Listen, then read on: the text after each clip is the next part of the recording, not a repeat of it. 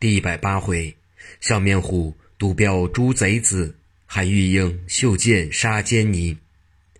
话说救家的这人不是别人，正是笑面虎杨奎，奉了济公之命，约黄昏时候，一同陈亮、雷鸣进了慈宁宫，觉得隐身法已经收去，却喜九门提督扎下宫门口的营盘，那里兵将皆被苏联方用闷香闷住，所以没人查点。杨奎见此光景，便叫雷鸣、陈亮反装着兵卒，也在营门口睡着，以待接应。他便纵身上屋，宫内房屋虽多，好在持久的殿上久易辨认。杨奎翻过两三层殿屋，遂到得七仪殿，看见对面戏台上正跳加官，但望不见殿中甚样凄静，欲从檐上挂下偷看，诚恐人多灯亮，容易惊觉。所幸阴云四合，不见月色，心中想到：我何不如此如此？复行有殿后，绕到西偏，一直向北，跨上戏台后身，躲在屋脊背后。时也奇怪，此时忽然听不见下面锣鼓。杨奎以为走错，探眼朝对面一望，但见两员武将，一个当中揪住一人的顶发，那人身着黄袍；一人在西边揪住一人顶发，那人穿杏红袍。年纪不过十多岁，知道一是皇上，一是太子。那两将举手中宝剑，已要动手。杨奎此时气急了，便掏出两只镖，想到这样逆贼，一早结果了他。吃得两镖，直从徐森、徐新的喉咙发出，冷不提防。徐森站在中间，正从喉咙灌入。徐新是个旁氏，就从左腮入里，右腮钻出，二人登时倒下。此时，杨奎一窜步下来，上殿负了皇上，抱了太子，一手挥着八角锤出了殿门，生怕还有伏兵复抢身，仍上了殿屋，连踏带走，一到慈宁宫门口。雷鸣、陈亮搭眼看见杨奎，连忙上前来，每人负了一个，直往外走。杨奎手拿八角锤，在先开路，走不几步，只见大风大雨，雷电交加，三人也不顾怎样。依旧冒雨前行，就沿着慈宁宫东山墙直走，一至近处将要转弯，忽见前面隐隐一扭头扭进的和尚。杨奎大喜，以为必是济公派来接应的，正待开口招呼，便觉那人迎面就一剑劈来，说声：“你认识苏联方吗？我奉徐国舅之命，已等候多时了。”杨奎因来得猛突，倒也吃了一惊，因此无心恋战，只得且战且走。此时却是皇上同太子的鸿福不小，这个苏联方便一意注定杨奎，把后面负皇上、太子的两人反置之度外。二人且战且走，直奔午门。雷鸣、陈亮肩上负着到底有人，走得不快，反转落后。前面杨奎看看被苏联方追至午门，却说刘相庙自从进了午门，就在后街后巷兜了几个圈子，忽听门厅外面。已经发鼓起更，连忙转身来至城门口。刚刚发鼓，这人已经进内。刘相庙就隐身进了门厅，将怀中闷香掏出，自己先在鼻上擦了解药，就躲在公案下面，用火点起，慢慢的从平门门缝内吹入。单眼午门这个门厅不过前后两间，前面设了公案，后面一间专为值守的委员及下班巡兵宿系之所。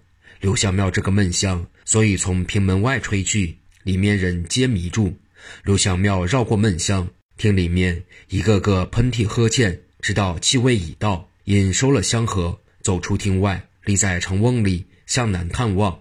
此时恰巧苏联方不提防，手中中了杨奎一毒镖，反转苏联方在前逃走，杨奎在后追赶。那时如直道一般的大雨。刘相庙打眼一看，知徐家人已经败走，忙念动真言，将午门放开。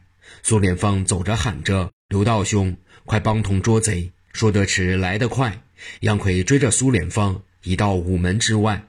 刘相庙也拔出宝剑来追杨奎，所以雷鸣、陈亮扶着皇上、太子，反安然无事的出了午门。再往前走，忽然看不见杨奎等人到何处去了，正然着急。忽见东边一座衙门，前面悬了一盏红灯。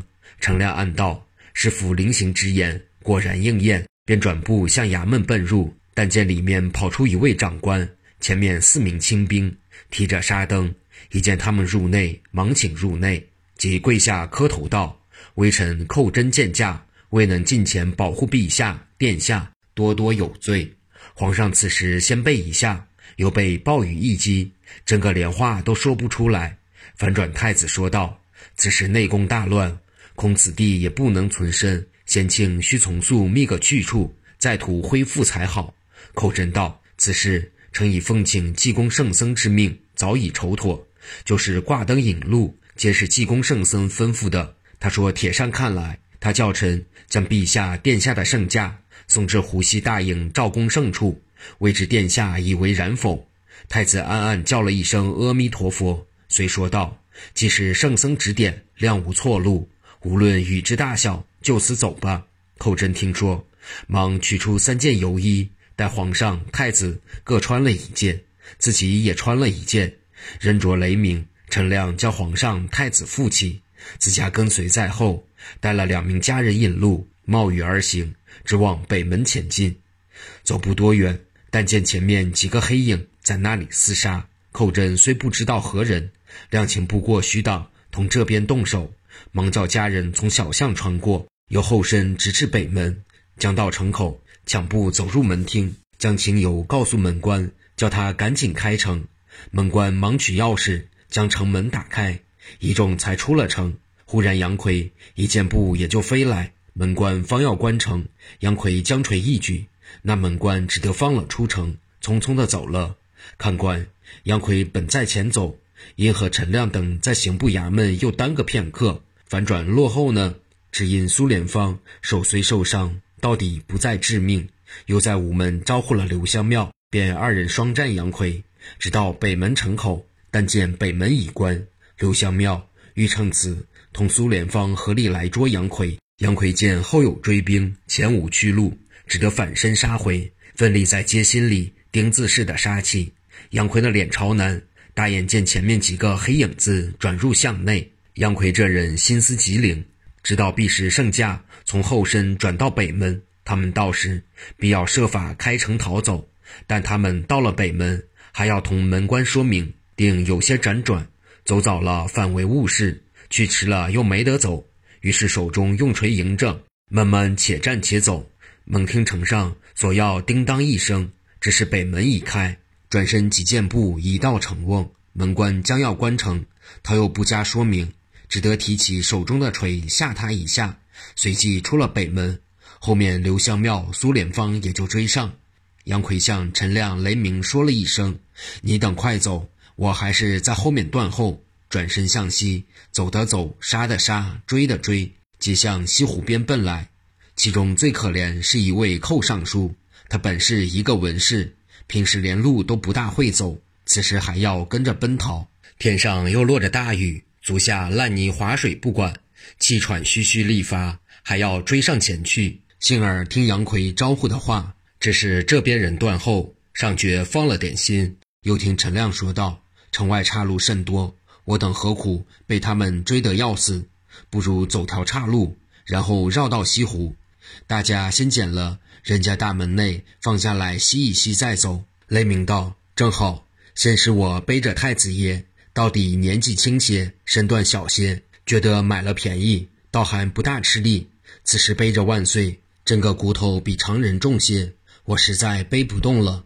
寇真此时两脚疼痛，正同爬奈何桥一般。见得他们说的要走岔路西脚，就同沙场上遇到射纸一样，心中好生欢喜，忙说道：“二位英雄，既要西角，你等向北转弯是了。”雷鸣、陈亮下了北弯。巧巧一个人，家里面失时，大门大开，门灯点得雪亮，里面有两条门凳。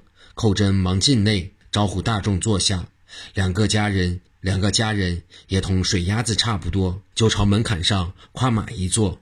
陈亮、雷鸣卸下皇上、太子，此时也不论君臣上下，胡乱的坐了片刻，听得里面喊道：“是时止客在哪里？叫王大、李三趁此时雨小。”拿出去焚化了吧。